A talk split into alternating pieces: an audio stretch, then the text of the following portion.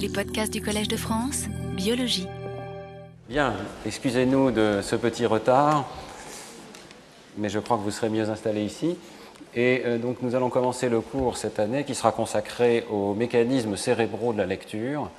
Euh, nous nous attacherons à essayer de démonter les mécanismes de la lecture d'un point de vue bien entendu psychologique, mais en nous aidant des outils euh, de l'imagerie cérébrale qui ont été décrits dans le cours de l'année dernière et en essayant de relier ces deux domaines, le comportement, l'analyse du comportement dans la lecture, avec des mécanismes qui, in fine, doivent être des mécanismes neuronaux. Nous essayerons au minimum de spéculer, mais aussi de présenter des données de neuroimagerie qui suggèrent au niveau neuronal quelle peut être l'implémentation des mécanismes de la lecture.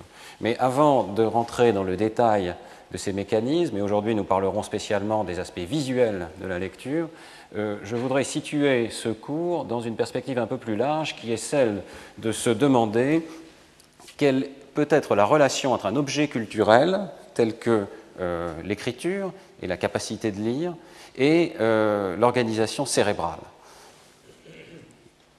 Il y a environ 32, 33 000 ans, des hommes ont pénétré dans cette grotte qu'on appelle maintenant la grotte Chauvet et y ont réalisé ces merveilleux dessins, ces peintures et ils y ont aussi laissé euh, des traces plus symboliques, comme cette main, par exemple, ou dans d'autres grottes comme celle de Lascaux, plus récente, des, ce que nous ne pouvons pas manquer d'appeler des symboles, qui reviennent plusieurs fois en différents points de la grotte et qui suggèrent qu'il y a déjà une tentative de représentation symbolique de l'information.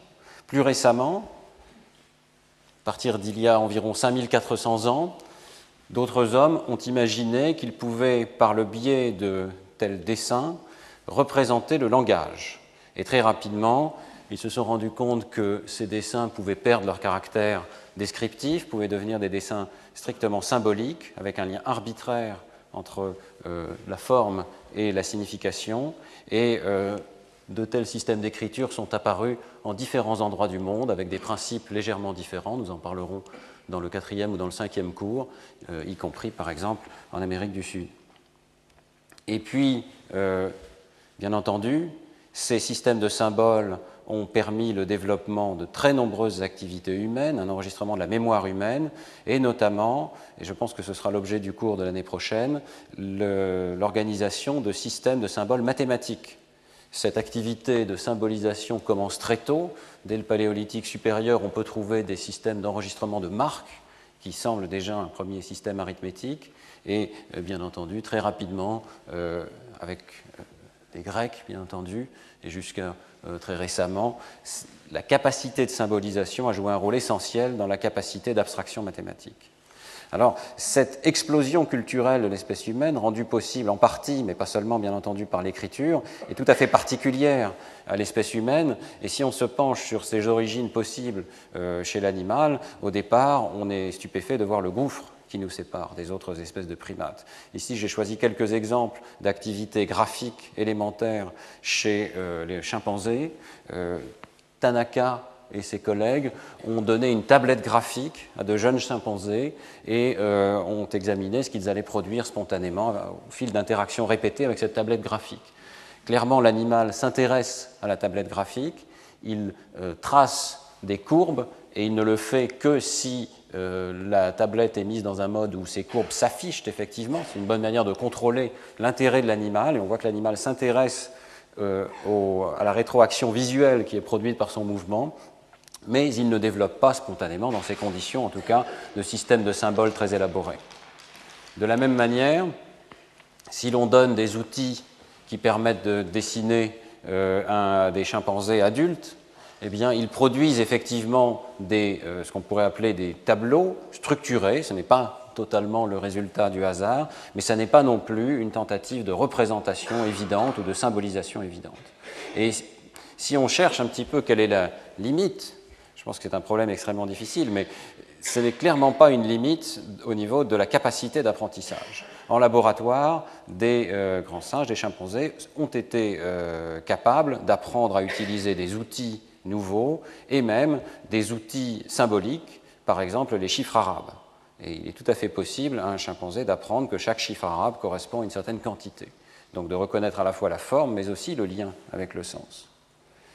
Par ailleurs, euh, il y a un, grand débat sur l'existence d'une culture chez le chimpanzé, mais euh, disons, pour résumer en une ligne, ce qui est trop court forcément, qu'il existe évidemment des traits culturels rudimentaires qui sont transmis localement, euh, qui pourraient s'apparenter à une forme de culture. Mais cette forme de culture reste extrêmement limitée. On dénombre quelques dizaines de traits que l'on pourrait appeler culturels, c'est-à-dire qui sont propres à une population locale d'animaux. Et ce qui est tout à fait clair, c'est que la créativité culturelle est bien moindre que dans l'espèce humaine. Alors ce gouffre euh, nous conduit à ce débat classique sur nature et culture.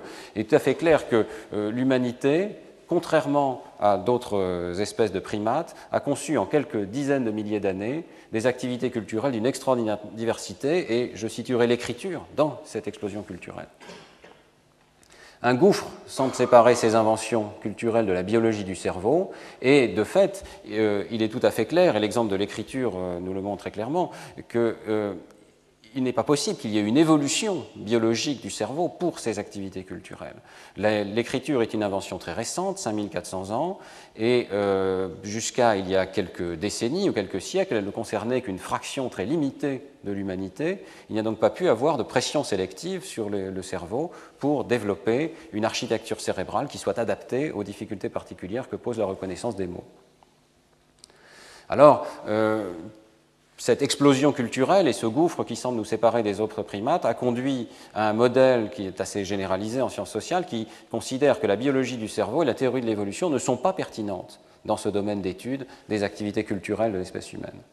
Euh, le modèle qui est souvent uniquement implicite euh, du cerveau qui est adopté ici est euh, celui de la plasticité généralisée, d'une forme de relativisme culturel, c'est-à-dire que le cerveau humain y est vu comme un dispositif universel d'apprentissage qui ne contraint en rien euh, la nature des activités culturelles auxquelles nous pouvons nous consacrer. En quelque sorte, le cerveau humain serait libéré des entraves de, la biologie, plutôt la culture humaine serait libérée des entraves de la biologie, et le cerveau humain, à la différence de toutes les autres espèces animales, serait capable d'absorber toute forme de culture, aussi variée soit-elle. Alors, bien entendu, euh, vous avez compris que je m'inscrirai en faux contre cette euh, euh, hypothèse d'une séparation très nette entre nature biologique du cerveau et cultures humaines.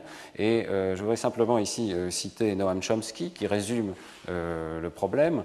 La richesse et la spécificité des instincts des animaux, dit Chomsky, expliqueraient, selon ce modèle, leurs remarquables exploits dans certains domaines et leur manque de compétences dans d'autres, tandis que l'espèce humaine, dépourvue de toute structure instinctive articulée, serait libre de penser, de parler, de découvrir et de comprendre sans bornes.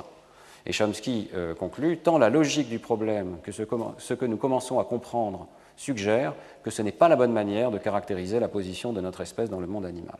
Alors effectivement, je vais essayer au fil de ce cours sur la lecture de vous montrer que dans cet exemple très particulier, de cet objet culturel, cette invention culturelle récente qu'est la lecture, nous pouvons effectivement voir, avec des données euh, très nombreuses, un faisceau de données, que euh, ce n'est pas la bonne manière de caractériser la position de notre espèce dans le monde animal, qu'il y a des racines biologiques à l'invention de l'écriture et de la lecture, et que nous commençons à les décoder. Et euh, bien entendu, euh, il ne s'agit pas de nier que le cerveau est capable d'apprentissage, et en réalité le cerveau humain euh, dispose d'une très grande marge de plasticité, sans quoi il ne pourrait pas incorporer de nouveaux objets culturels. Mais nous reconnaîtrons que cet apprentissage est limité, qu'il s'effectue dans une architecture bien organisée, et en particulier, nous verrons que dans le cas de la lecture, chez tous les individus, dans toutes les cultures du monde, ce sont les mêmes régions cérébrales qui interviennent avec les mêmes contraintes qui euh, caractérisent les systèmes d'écriture. Et nous serons donc amenés à examiner la diversité des systèmes d'écriture dans le monde à la lumière de ces données biologiques, et nous verrons que si on regarde attentivement, même s'il y a bien entendu une variabilité, elle n'est pas si étendue que ça, et elle peut être ramenée à euh, des bases biologiques. Alors, ça m'amènera à développer ce que j'appelle le modèle du recyclage neuronal, c'est-à-dire l'hypothèse que chaque objet culturel, l'écriture en fait partie, doit trouver ce qu'on pourrait appeler sa niche écologique dans le cerveau. Un circuit qui existe dans une certaine mesure chez les autres primates, dont le rôle initial est suffisamment proche de la fonction finale, dont la flexibilité est suffisante pour être reconverti à ce nouvel usage. Et nous verrons que dans le cas de l'écriture, dans le cas de la lecture, ce sont les circuits des régions occipito-temporales du cerveau qui s'intéressent à l'identification des objets qui sont impliqués dans ce processus de reconversion. Alors, ces circuits possèdent des propriétés intrinsèques, il ne s'agit pas d'une ardoise vierge qui disposerait d'une plasticité infinie, et ces propriétés intrinsèques rendent ces circuits plus ou moins appropriés à leur nouvel usage. Ils confèrent aux objets culturels des traits universels. Alors entrons un tout petit peu dans le vice du sujet. Euh, comment pourrait-on caractériser dans ce contexte l'activité de la lecture? Eh bien, euh, je dirais que la lecture consiste à accéder aux représentations linguistiques par la modalité visuelle. Euh, c'est une trivialité, je pense, mais ça signifie que euh, nous pouvons considérer qu'il y a probablement eu une évolution biologique pour l'activité de langage parlé, de la production et de la compréhension de langage parlé, mais que l'invention culturelle consiste à utiliser la modalité visuelle pour accéder à ces représentations linguistiques. Et euh, c'est là qu'il y a une créativité tout à fait remarquable de l'espèce humaine, parce que rien ne prédisposait notre système visuel à servir de voie d'entrée à la communication linguistique. Alors, à nouveau, on peut décomposer cette fonction, et nous le ferons bien entendu tout au fil de ces cours. Il s'agit d'une part d'apprendre à reconnaître efficacement les lettres et leurs combinaisons, le système d'écriture. C'est ce que nous appellerons la forme visuelle du mot. Et nous verrons qu'on peut le rattacher à un système euh, cérébral bien particulier.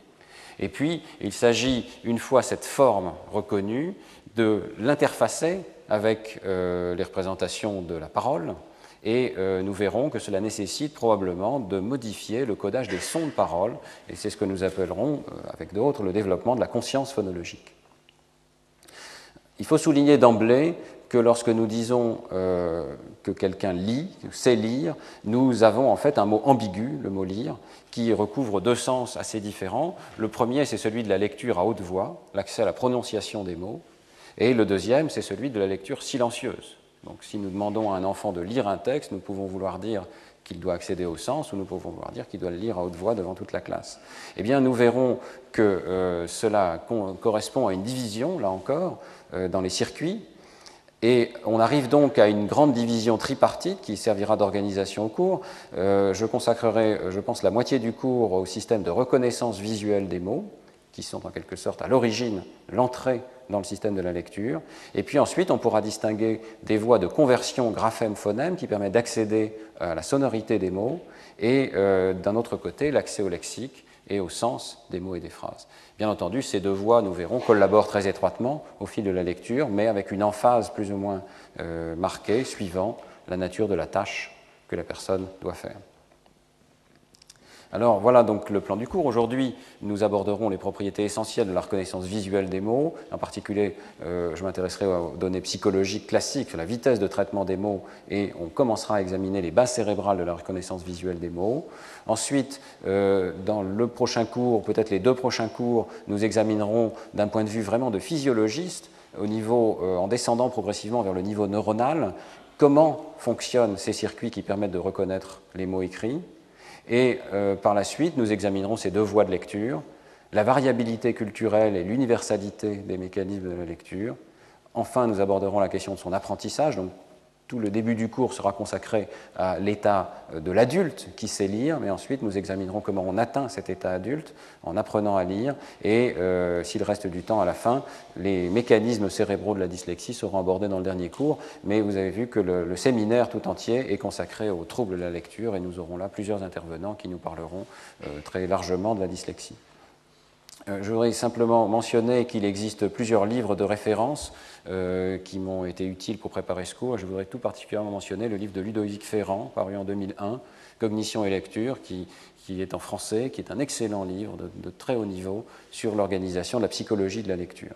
Et euh, sur la psychologie de la lecture, vous pouvez lire également ces deux livres en anglais, de Keith Rainer et Sandy Polatsek, et de Snowling et Hume. Euh, pour ce qui est de la physiologie et des bases cérébrales de la lecture, j'en parlerai dans un livre à paraître bientôt.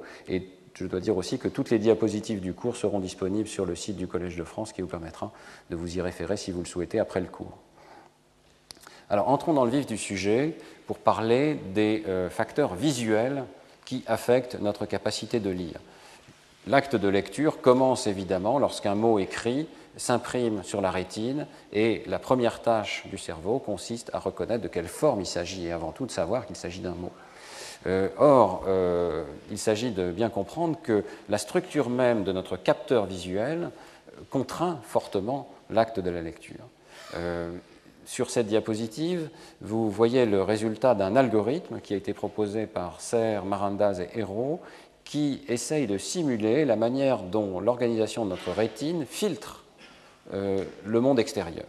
Et vous savez que la fovea, c'est-à-dire le centre du regard, le centre de la rétine, eh bien, euh, une résolution élevée, alors que plus on s'écarte vers la périphérie, plus cette résolution diminue.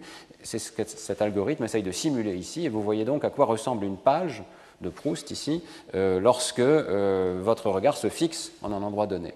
On ne voit pas du tout toute la page avec la même résolution, et vous voyez au contraire que dès qu'on s'écarte de un ou deux mots du point de fixation, eh l'information disponible est extrêmement réduite on pourrait penser que ce problème peut être compensé simplement en écartant les mots, les lettres, euh, et en les agrandissant. Euh, mais vous voyez évidemment que cela ne résout pas du tout le problème, puisque lorsque vous êtes amené à agrandir le texte, eh bien, ou à le rapprocher de vos yeux, eh bien, euh, bien entendu, proportionnellement, les lettres s'écartent vers la périphérie, et donc dans la mesure où le bruit imposé par la résolution de la rétine augmente avec l'excentricité, vous voyez qu'en fait, euh, tout est resté absolument constant lorsqu'on agrandit le texte. Donc euh, ça ne change absolument rien à ces contraintes, et en fait, on peut voir que euh, les caractéristiques de la lecture dépendent strictement du nombre de lettres et pas de la taille absolue du texte tel qu'il nous apparaît. Alors, la seule solution, évidemment, pour acquérir plus d'informations au cours de la lecture consiste à déplacer le regard de manière à amener cette zone de haute résolution en différents points du texte. Et on comprend donc tout de suite pourquoi l'activité de déplacement des yeux est tout à fait cruciale lorsque nous lisons des textes. Et c'est ce que cette diapositive vous montre. C'est une diapositive qui est tirée du travail de Kevin O'Regan avec ses collègues euh, il y a déjà quelque temps. Et euh, vous voyez la trajectoire de l'œil sur un texte. Vous voyez qu'il y a de nombreuses périodes de progression qu'on appelle les saccades, qui sont des mouvements extrêmement rapides de l'œil, avec également des périodes de régression locale, lorsque peut-être le cerveau rencontre une ambiguïté ou lorsque la programmation de la saccade suivante a été trop rapide.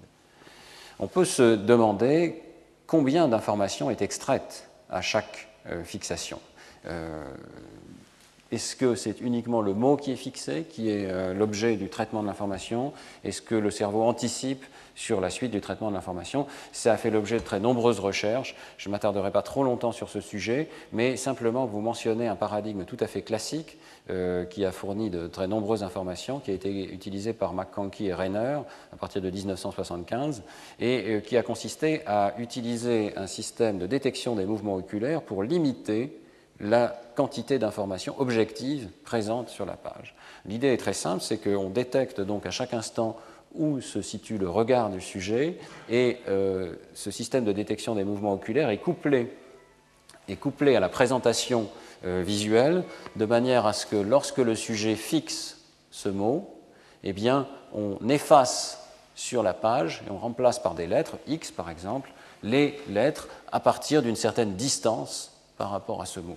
Alors lorsque le sujet va faire un mouvement oculaire pour aller voir la suite du texte, eh bien euh, l'ordinateur ou le, système de rétroaction va recalculer ce qui est affiché sur la page de manière à modifier euh, la page de sorte qu'à l'endroit où le sujet regarde, il y a toujours une information euh, qui est disponible, qui est la bonne information sur la phrase qui est, cachée en quelque sorte, mais tout le reste qui est à une, certaine distance de la fovea est remplacé par d'autres lettres.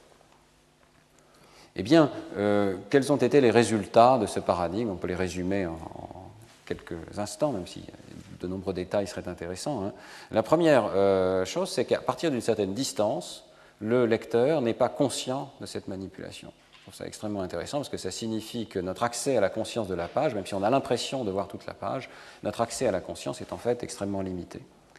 Euh, on peut également regarder si la vitesse de lecture est ralentie, même si nous n'avons pas conscience. Et euh, on s'aperçoit qu'à condition de mettre suffisamment de lettres à gauche et à droite du point de fixation, tout le reste étant remplacé par des X, eh bien la vitesse de lecture va rester normale.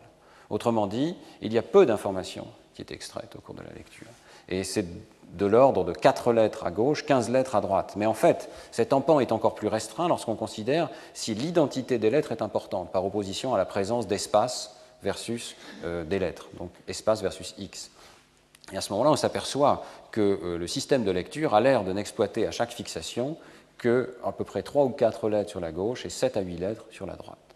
Il s'agit ici de lecteurs de gauche à droite, et euh, on s'aperçoit que cette asymétrie de l'empan visuel, la quantité d'informations qui est extraite d'une fixation, euh, s'inverse lorsqu'on regarde par exemple la lecture en hébreu. Donc il y a un processus de capture d'informations qui est légèrement asymétrique, qui va capturer de l'information vers l'avant, dans la direction de la, phrase qui vient.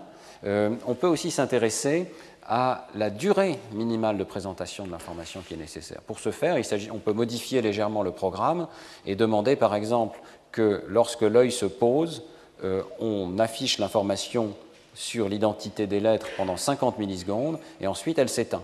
Et cette durée de 50 millisecondes, bien entendu, peut être variable. Eh on s'aperçoit que la vitesse de lecture reste essentiellement normale à partir du moment où il y a 50 millisecondes de présentation à chaque fixation du regard sur la phrase. Autrement dit, notre cerveau parcourt la page, à peu près 3 ou 4 saccades par seconde. Chacune de ces saccades, il extrait l'identité d'une dizaine de lettres, pour faire court, et il euh, prend cette information euh, très rapidement, en environ 50 millisecondes. Alors, euh, la lecture procède donc essentiellement mot par mot, peut-être pas tout à fait mot par mot.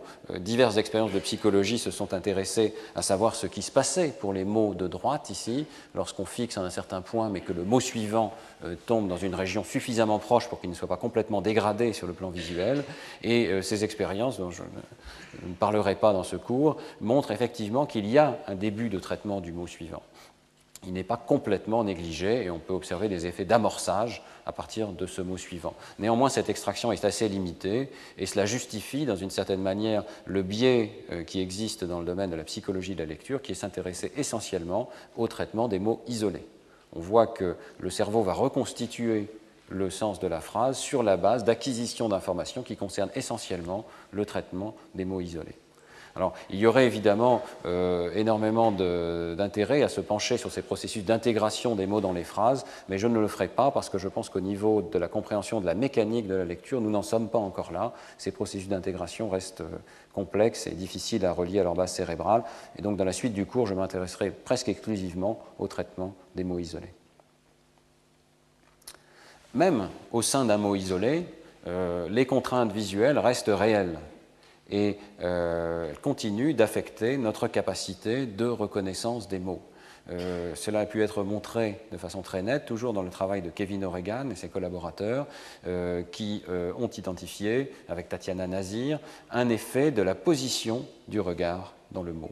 Donc lorsque vous présentez un mot, mais que vous déplacez ce mot de manière à ce que le centre du regard du sujet soit parfaitement au centre du mot, ou bien décalé d'une lettre vers la droite, ou décalé de deux lettres vers la droite, et ainsi de suite, eh bien, euh, la mesure du pourcentage d'identification de ces mots, de même que la mesure de la durée du regard, le temps que le sujet s'arrête euh, sur un certain mot, euh, sont modulés par la position du regard à l'intérieur du mot. Et on voit qu'il y a un maximum qui est atteint, un maximum de capacité de perception du mot et un minimum dans la vitesse de traitement de ce mot, euh, qui sont atteints lorsque le regard, ici pour des mots de sept lettres, se pose au centre du mot, c'est-à-dire sur la quatrième lettre.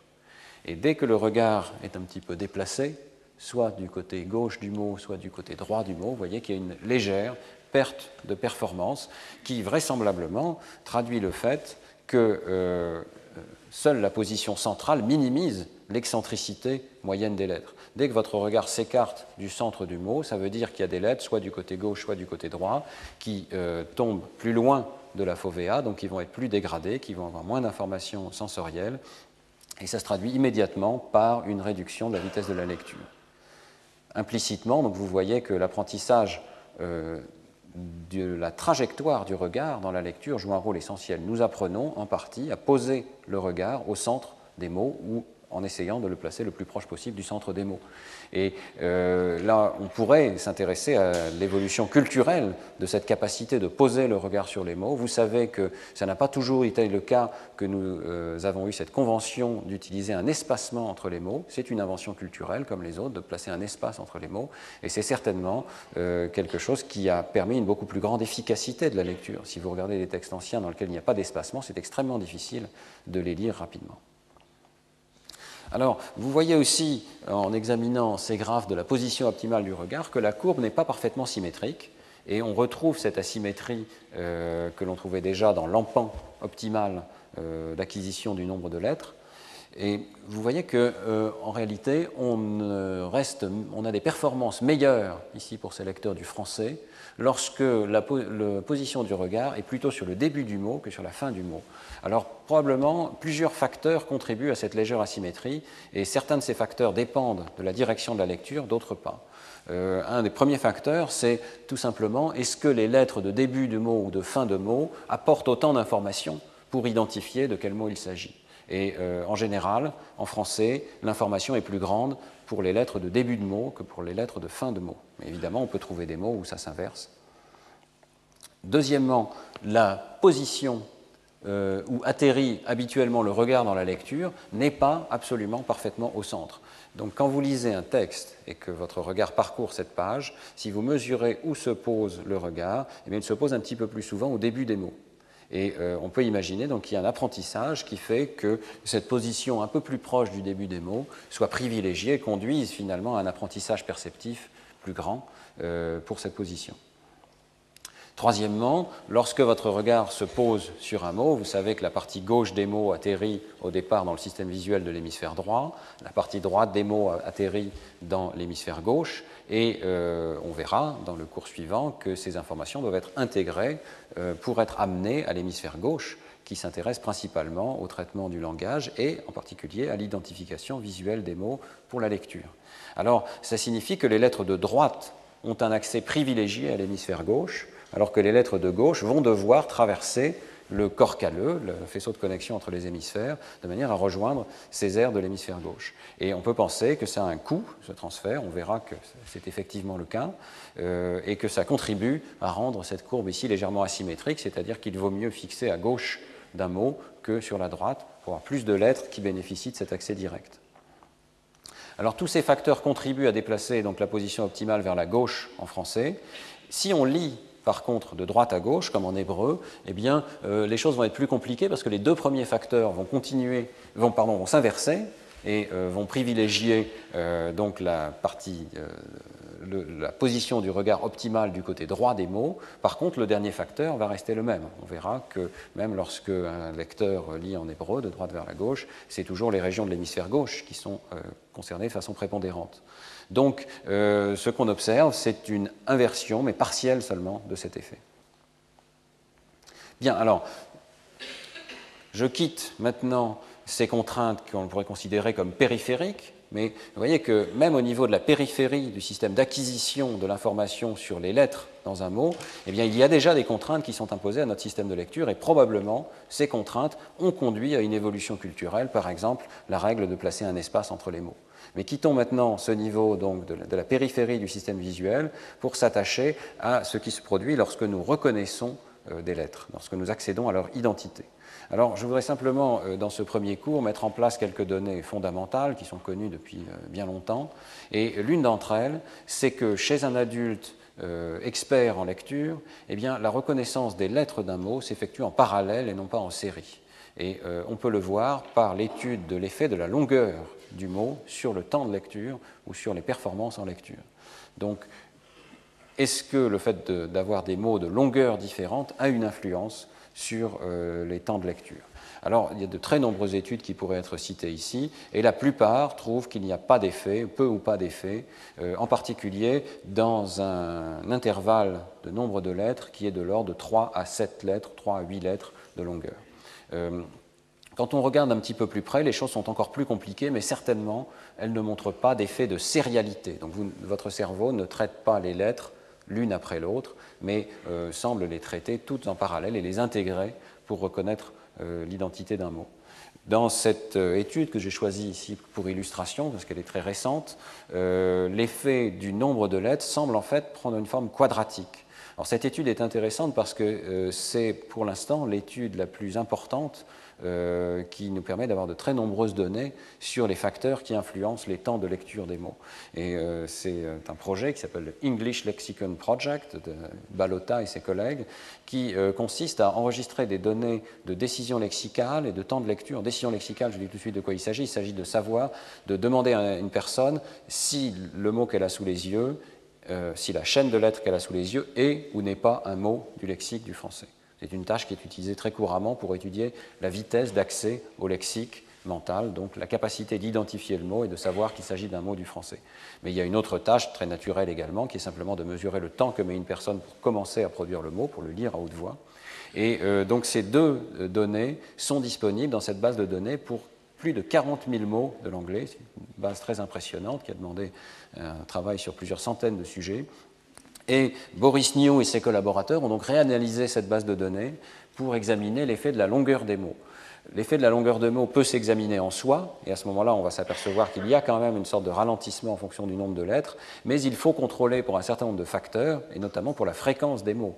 Il est euh, bien connu que les mots euh, les plus fréquents ont tendance à être les plus courts, les mots les, plus, euh, les moins fréquents ont tendance à être les plus longs. Et donc il faut corriger pour cet effet de fréquence dont on verra qu'il a un effet sur l'accès au lexique. Lorsqu'on fait cette correction, et on corrige pour d'autres facteurs, dont je parlerai plus tard, eh bien on observe cette courbe qui, vous voyez, montre qu'il y a très très peu de variations entre 3 et 9 lettres, et que si variations il y a, c'est plutôt une variation quadratique qu'une variation linéaire en fonction du nombre de lettres. Ça n'est pas totalement expliqué, mais si l'on réfléchit, il est possible que la partie droite de la courbe, c'est-à-dire lorsqu'on va vers des mots de 10, 11, 12 ou 13 lettres, concerne vraiment euh, ce dont j'ai parlé au départ, c'est-à-dire la résolution limitée de euh, la rétine qui nous permet d'acquérir l'information. Évidemment, lorsque les mots sont longs, l'information va partir dans la périphérie où euh, la résolution du système visuel est beaucoup plus limitée. Pour ce qui est des mots les plus courts, c'est un peu plus difficile à comprendre, mais on peut penser que c'est une question de redondance de l'information. Lorsque vous n'avez que trois lettres, évidemment, vous avez très peu de redondance entre ces lettres, et nous verrons dans un instant que ça a une influence très forte sur les temps de lecture. Mais je voudrais simplement mentionner, pour terminer sur cet effet de longueur, qu'il y a dans ce domaine une évolution très importante entre l'enfant et l'adulte. Euh, les données que vous avez sous les yeux ici montrent le temps de lecture en fonction du nombre de lettres euh, chez les enfants de différents âges, depuis le CP jusque après trois ans de lecture. Et euh, vous voyez qu'au départ, il y a un effet très important du nombre de lettres sur les temps de lecture. Donc les enfants qui apprennent à lire, et même dans les premières années de la lecture, extraient l'information d'une manière beaucoup plus sérielle. Et progressivement, on voit cette courbe euh, s'affaisser et devenir essentiellement plate chez l'adulte, alors que chez les enfants qui ont des difficultés de lecture, cet effet de longueur du nombre de lettres va être en fait un marqueur très intéressant du niveau de lecture de l'enfant. Alors, euh, chez l'adulte également, l'effet de longueur en nombre de lettres va pouvoir réapparaître lorsque on dégrade les, mots, et donc on peut penser que peut-être chez les enfants, euh, ce qui manque, c'est un système qui est capable d'extraire l'information de façon efficace et parallèle. Donc chez l'adulte, si vous introduisez du bruit visuel qui fait que la page n'est pas très nette, euh, ou bien lorsque vous demandez à une personne de lire des pseudomots, euh, qui ne sont pas des vrais mots du, du, français, mais qui respectent la structure orthographique du français, vous allez voir réapparaître un effet de longueur qui suggère que la personne commence à extraire l'information de façon sérielle. Mais de manière générale, donc la capacité d'extraire l'information se produit en parallèle et euh, le cerveau semble extraire des informations en tenant compte de la redondance qui existe dans les chaînes de lettres. Cet effet de la redondance a été observé depuis euh, maintenant euh, plus d'une cinquantaine d'années dans cette expérience tout à fait classique à laquelle je tenais à revenir de George Miller et ses collaborateurs, euh, qui ont étudié sur la base de la théorie de l'information l'utilisation par le sujet des, de statistiques de distribution des lettres à l'intérieur des chaînes. Alors ce qu'ils ont fait, c'est qu'ils ont produit cette hiérarchie que vous avez sous les yeux ici, dans laquelle on, on se rapproche progressivement de mots de l'anglais puisque cette expérience a été faite chez des sujets anglais. Dans la colonne de gauche, vous voyez des chaînes de caractères sans aucune redondance particulière, puisque les lettres sont simplement tirées au hasard parmi les 26 lettres possibles. Chaque lettre est tirée au hasard, ce qu'on pourrait appeler l'ordre 0. À l'ordre 1, les lettres sont tirées avec la fréquence dans laquelle elles apparaissent en anglais. Vous voyez que certaines lettres sont plus fréquentes que d'autres, et vous les voyez revenir fréquemment ici dans ces chaînes de caractères, mais d'une lettre à l'autre, il n'y a pas de régularité statistique. À l'ordre 2, vous commencez à faire intervenir dans cette expérience des régularités statistiques d'une lettre à l'autre. Ça signifie que euh, pour tirer la lettre suivante, par exemple après le W ici, pour tirer la lettre A, eh bien on a examiné quel était le pourcentage de lettres qui suivaient la lettre W dans les statistiques de l'anglais. Vous voyez qu'on commence à avoir des chaînes de caractères qui, sans être toujours prononçables, commencent à ressembler un tout petit peu à de l'anglais. Et à l'ordre 2, on peut faire le même principe, c'est-à-dire qu'on tient compte des deux lettres précédentes, ou à l'ordre 4, pardon, ici on va tenir compte des trois lettres précédentes pour générer la quatrième lettre. Donc, euh, vous voyez qu'on approxime progressivement les statistiques de l'anglais, et euh, ce que George Miller et ses collaborateurs ont fait, c'est de regarder à quel point cela aidait le sujet à identifier les lettres. Donc, la tâche du sujet dans cette situation était euh, d'examiner attentivement une chaîne de lettres qui, était, qui apparaissait très brièvement sur un écran, avec des durées d'exposition variables, et immédiatement après, le, sujet devait remplir un tableau dans lequel il y avait huit cases, vous voyez que toutes ces chaînes font huit lettres ici, et il devait essayer de rapporter l'identité de chacune des lettres dans ces cases. Les résultats étaient les suivants. Vous voyez qu'ici, euh, on donne le taux de réussite en identification des lettres euh, la mesure importe peu, à vrai dire, mais ici, la mesure tient compte du fait que le sujet a obtenu correctement la position de la lettre également. Et vous voyez que c'est en fonction de la durée d'exposition de la chaîne de caractères. Alors, bien entendu, plus on expose la chaîne de caractères pendant longtemps, plus euh, le sujet est capable d'extraire de l'information et d'identifier correctement les lettres. Mais vous voyez aussi qu'il y a un effet très important de la régularité statistique de ces chaînes de caractères. Donc même si on demande au sujet d'identifier les lettres indépendamment les unes des autres, eh bien euh, l'information redondante disponible sur les statistiques de la chaîne a de l'importance et le sujet a des performances bien meilleures dans la condition d'ordre 4, un petit peu moins bonnes dans la condition d'ordre 2 et nettement, nettement moins bonnes dans la condition d'ordre 1 ou d'ordre 0 ici. Autrement dit, le sujet exploite pour identifier les lettres les régularités statistiques qui font qu'une fois qu'on a appris l'anglais, euh, la lettre, la quatrième lettre peut être en partie prédite sur la base des statistiques des trois premières lettres précédentes le contexte, si vous voulez. Et euh, là-dessus, euh, George Miller applique une transformation euh, intéressante des données. on voit effectivement que la quantité d'informations qui est apportée par chaque lettre, au sens très précis de la théorie de l'information, n'est pas la même dans ces différentes chaînes de caractères. L'information est plus élevée dans les chaînes de caractères d'ordre 0 que dans les chaînes de caractères d'ordre 4, parce qu'une partie de cette information, dans les chaînes d'ordre 4, a déjà été véhiculée par la présence des lettres précédentes. Alors si on corrige pour la quantité d'informations qui est véhiculée par chaque lettre, eh bien, on s'aperçoit que toutes ces courbes se superposent. Autrement dit, on peut rendre compte de ces données de façon très simple en disant que euh, les sujets extraient une information constante euh, de, chaque stimulus le reste de l'information, ce qui permet au sujet d'avoir des performances meilleures dans la situation de redondance par rapport à la situation complètement aléatoire, est apporté par une connaissance internalisée dans le cerveau du sujet sur les régularités orthographiques de la chaîne. Autrement dit, on est amené à voir par cette expérience que le système visuel d'un bon lecteur connaît les régularités statistiques de l'anglais.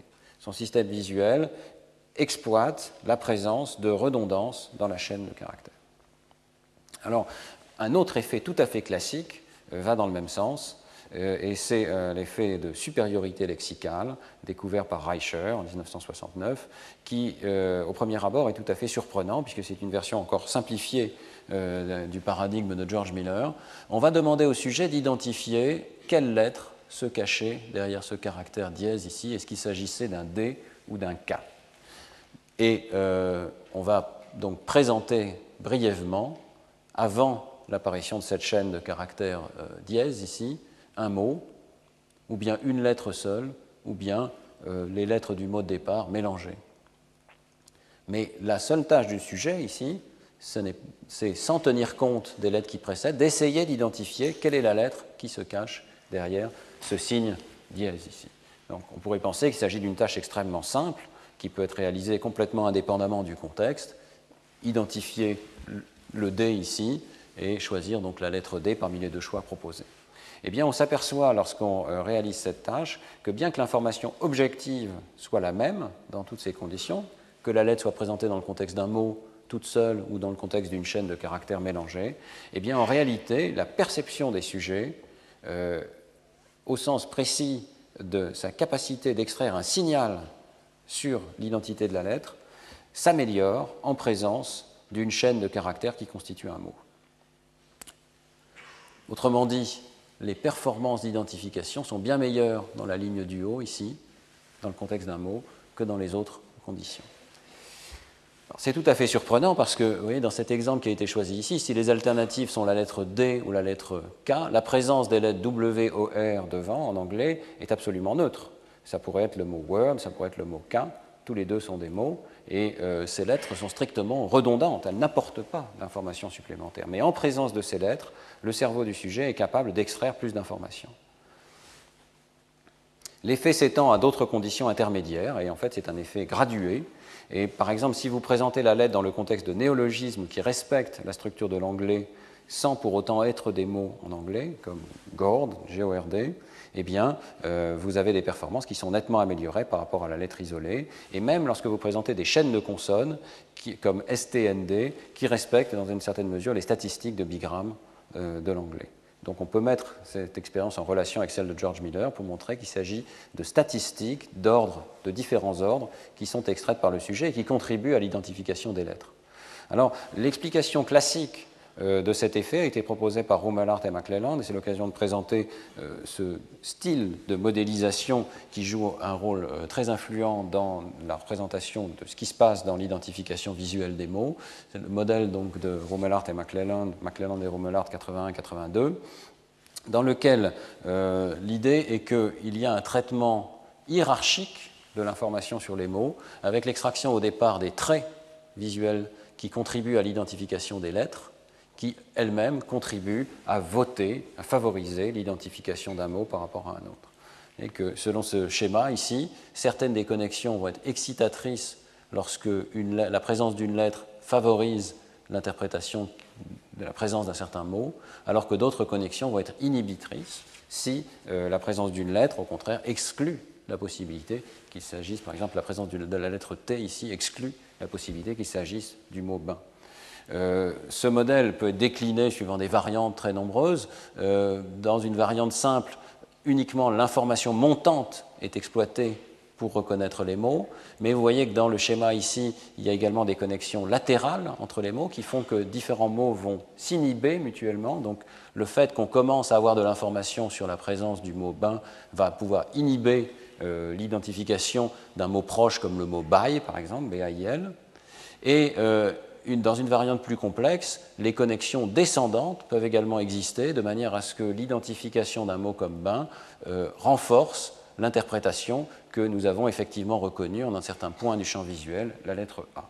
Et avec la présence de ces lettres descendantes, on peut alors réinterpréter euh, l'effet observé de supériorité lexicale en disant que l'information montante qui est disponible sur l'identité d'une lettre est complétée par de l'information descendante euh, sur la nature du mot dans lequel cette lettre est enchâssée et va donc contribuer en quelque sorte à enlever du bruit au signal euh, visuel qui est disponible au sujet, de sorte que les performances d'identification des lettres, si le sujet examine et prend sa décision sur la base du niveau des lettres ici, eh bien la présence de rétroaction descendante du niveau des mots va lui permettre d'augmenter la quantité d'informations disponibles pour prendre sa décision sur le niveau des lettres.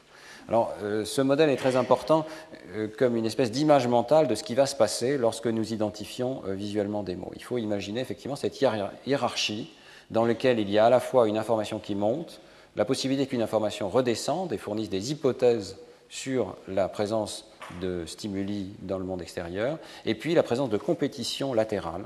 Ce sont trois ingrédients tout à fait essentiels de la plupart des modèles d'identification des mots, même si celui-ci est le premier, euh, historiquement, a joué un rôle très important. Nous verrons dans les cours suivants qu'on peut être amené à proposer un modèle dans lequel ces niveaux hiérarchiques sont plus complexes que dans ce modèle initial, il y a plus de niveaux hiérarchiques, mais la logique du système reste un petit peu la même. Quoi qu'il en soit, il faut quand même souligner que cette interprétation en termes de connexion redescendante qui contribue à voter pour la présence d'une certaine lettre euh, n'est pas absolument établi pour l'instant et fait l'objet encore d'un débat euh, qui est ressuscité périodiquement. il est possible d'avoir une interprétation différente qui ne fait pas appel à cette notion d'une interactivité avec des connexions montantes et des connexions descendantes dans le système d'identification des lettres.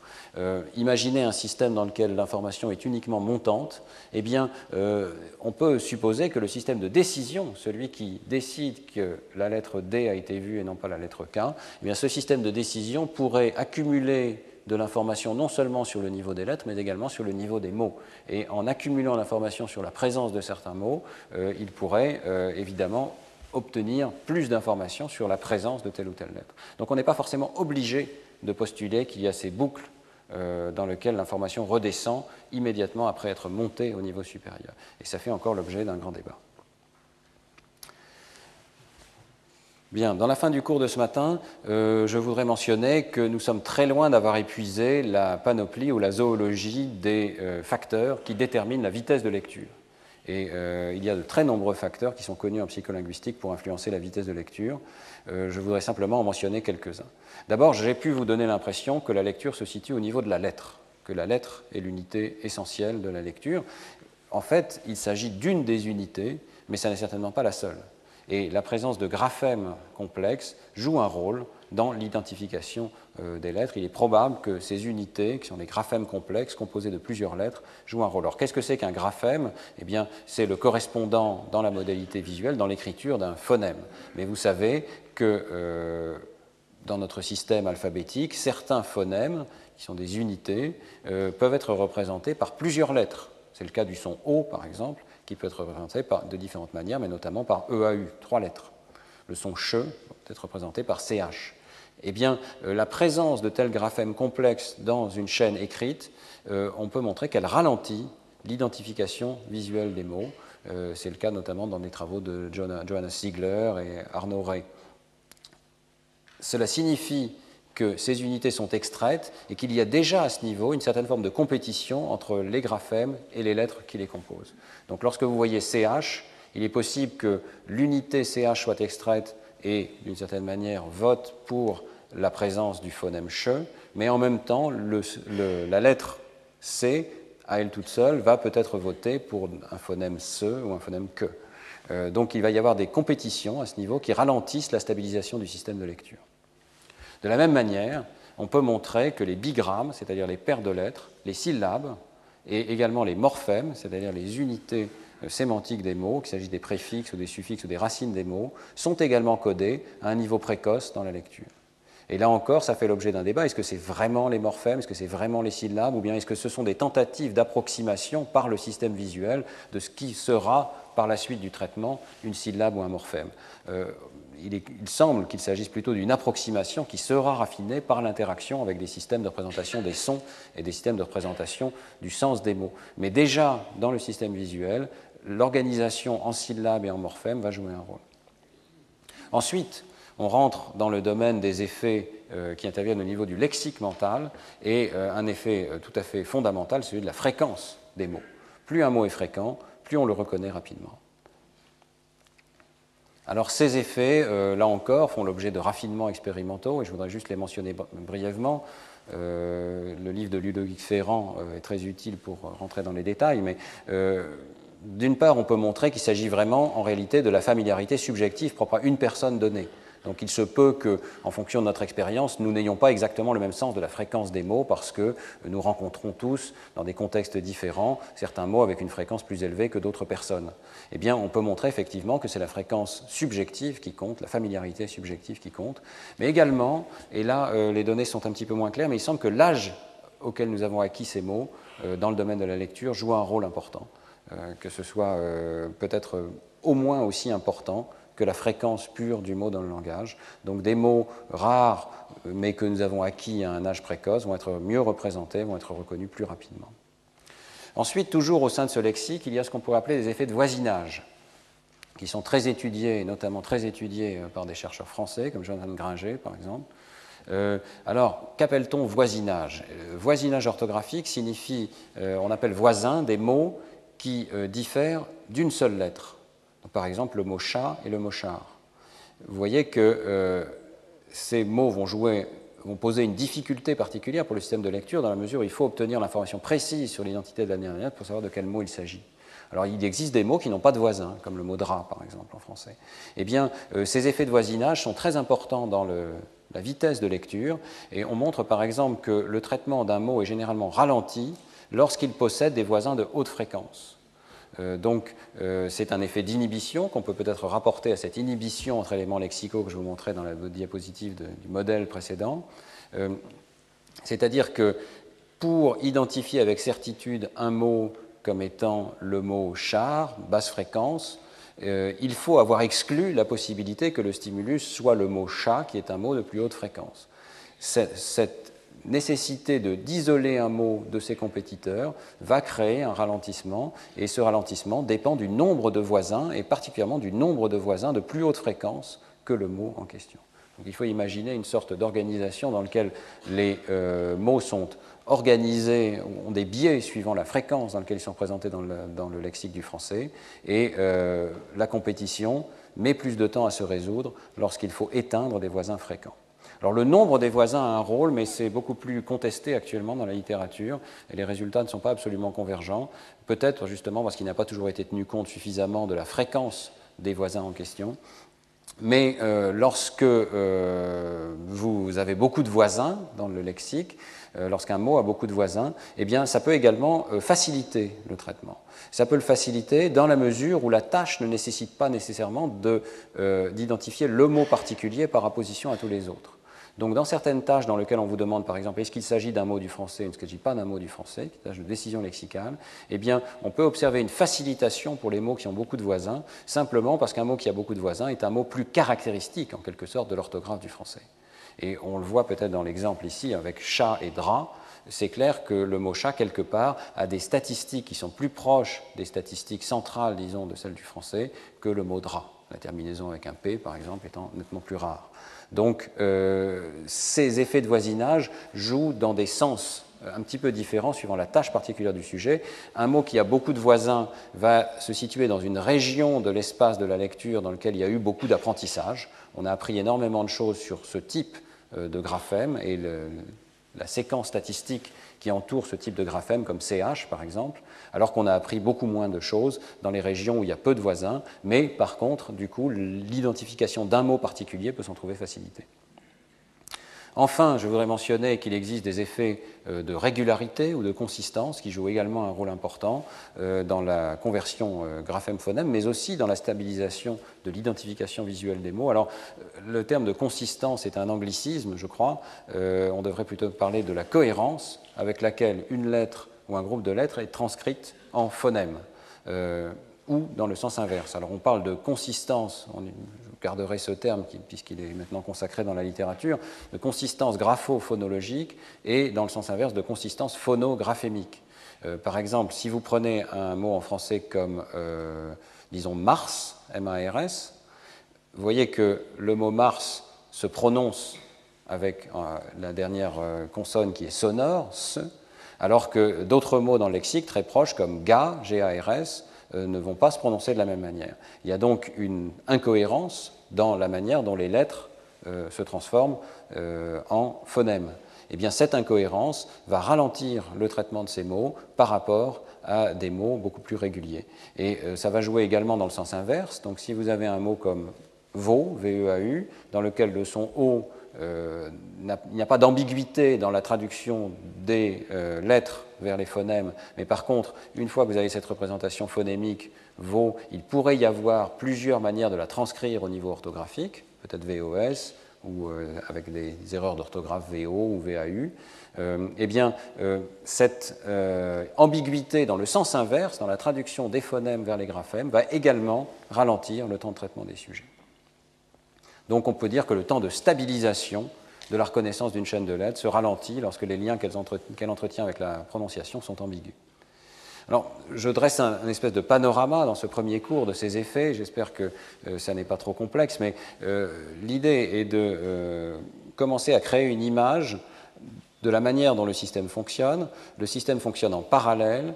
Toutes les lettres correspondant à une fixation donnée du regard sur la page entrent dans le système d'identification visuelle des mots. Elles sont toutes traitées en parallèle, en, exploitant leur redondance mutuelle, en extrayant des unités progressivement de niveau euh, hiérarchiquement supérieur, donc graphèmes, syllabes, morphèmes, mots, et avec une compétition au sein de chacune de ces unités, de sorte que s'il y a beaucoup de compétiteurs, euh, on va être ralenti. S'il y a une certaine ambiguïté dans l'appariement d'un niveau hiérarchique avec le suivant, on va être ralenti, sinon le traitement va être facilité.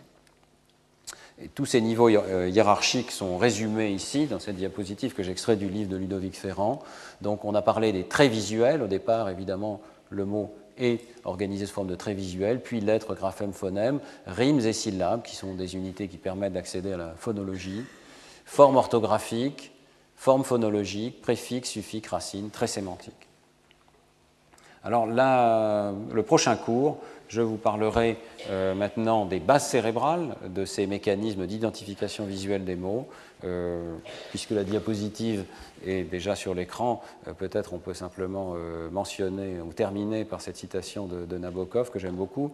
nous sommes absurdement accoutumés au miracle de quelques signes écrits capables de contenir une image immortelle, des tours de pensée, des mondes nouveaux avec des personnes vivantes qui parlent, pleurent et rient. C'est évidemment tout le roman si un jour nous allions nous réveiller, tout autant que nous sommes, et nous trouver dans l'impossibilité absolue de lire, eh bien, nous verrons la semaine prochaine qu'il existe des patients qui se trouvent dans l'impossibilité absolue de lire à la suite d'un accident vasculaire cérébral, que cela nous donne des indications, avec également l'imagerie cérébrale, sur la nature biologique de ces processus d'identification des mots, et nous commencerons à décrypter leurs mécanismes neuronaux. Merci beaucoup.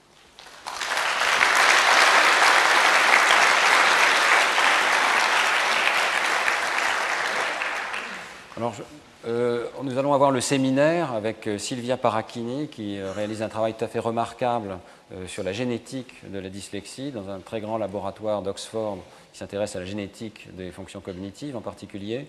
Et avant ce séminaire qui aura lieu à 11h, si vous voulez, on peut prendre peut-être pendant 5 minutes quelques questions s'il y en a, puis faire une pause. Oui.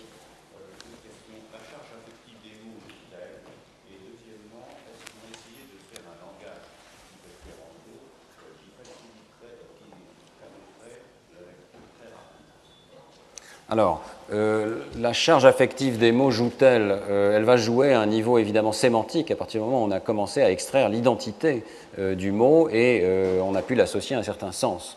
Donc dans toutes les étapes dont je parle aujourd'hui, la charge affective, je pense, ne, joue pas de rôle particulier dans la mesure où je m'intéressais presque exclusivement au niveau de traitement orthographique des mots. Mais évidemment, euh, on peut montrer qu'il y a une modulation, et notamment, euh, nous avons montré dans le laboratoire avec Raphaël Gaillard que euh, la représentation, l'accès à la conscience des mots est facilité pour les mots qui ont un contenu émotionnel. Ce qui souligne encore la possibilité qu'il y ait des boucles dans ce système d'identification. C'est-à-dire qu'une fois que vous avez accédé au sens du mot, vous avez vu que ce mot a un sens émotionnel particulier, eh bien, ça va à son tour faciliter en retour les opérations d'identification visuelle de ce mot, et vous pouvez avoir un seuil de masquage, par exemple, qui est diminué pour les mots euh, qui ont un contenu émotionnel. Après, euh, la question de l'optimisation euh, de systèmes d'écriture, nous en reparlerons, si vous voulez bien, à la suite des, des cours suivants. Nous verrons qu'il y a des très grandes régularités dans les systèmes d'écriture et que peut-être il y a certains aspects euh, qui ont été optimisés au fil de l'évolution culturelle de l'écriture, mais nous verrons également que certains aspects ne sont pas optimaux et que peut-être on pourrait les améliorer.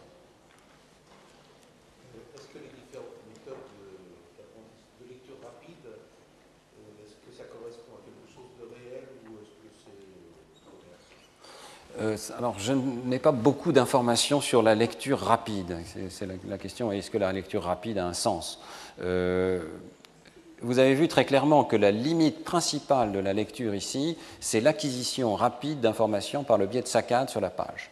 Alors, euh, si évidemment on pouvait accélérer cette acquisition d'informations, eh bien, on pourrait accéder à une lecture plus rapide. Et il semble que ce que euh, promeut la lecture rapide, c'est l'extension du champ dans lequel on extrait de l'information sur, sur la page. Donc évidemment, si on arrive à réduire ne fût-ce qu'un tout petit peu le nombre de saccades qui vont être faites sur la page, sans pour autant affecter l'accès au sens, eh bien euh, on gagnera beaucoup de temps, puisque c'est vraiment les saccades qui ralentissent massivement la lecture. Euh, néanmoins, toute la difficulté dans ce domaine est d'arriver à prouver que le sujet n'a pas perdu en proportion autant d'accès au sens, autant d'accès à la compréhension du texte. Et là, je crois qu'il y, a un très gros débat.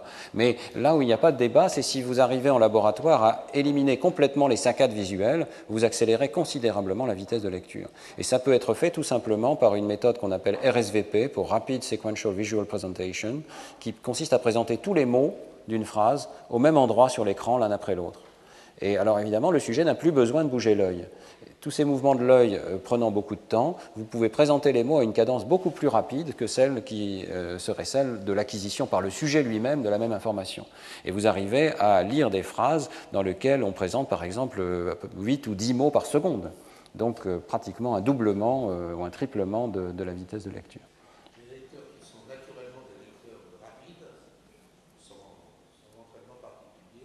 Euh, je n'ai pas connaissance de travaux qui auraient comparé très directement lecteur rapide et lecteur lent, mais je pense qu'à ce niveau, il s'agit beaucoup plus de la représentation de la redondance de l'information visuelle. L'expertise pour la lecture, on verra par la suite, hein, consiste à mettre en place ces systèmes d'extraction euh, rapide de l'information pertinente de la chaîne visuelle. Je crois que c'est là que se situe le rôle clé de l'apprentissage. Vous avez une question?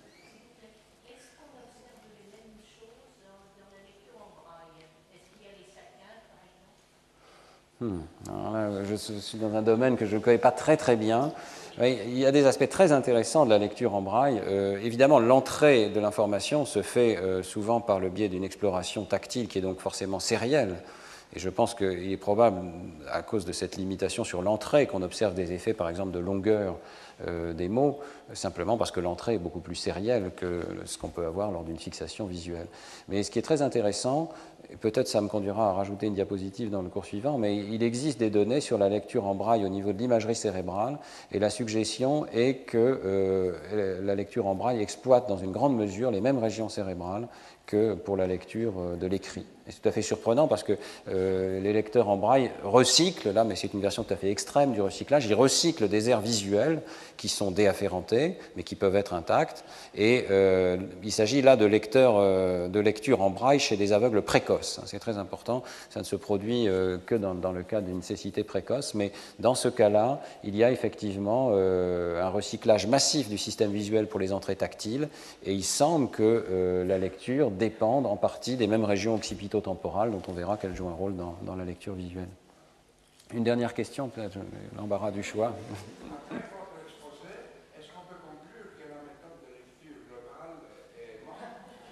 Ah, alors, alors, je ne sais pas si on peut conclure ça tout de suite, mais j'en parlerai euh, dans le prochain cours ou dans le troisième cours, suivant le temps euh, qu'on aura. Euh, je pense que la lecture globale ne correspond pas à la manière dont l'information est extraite par le système visuel.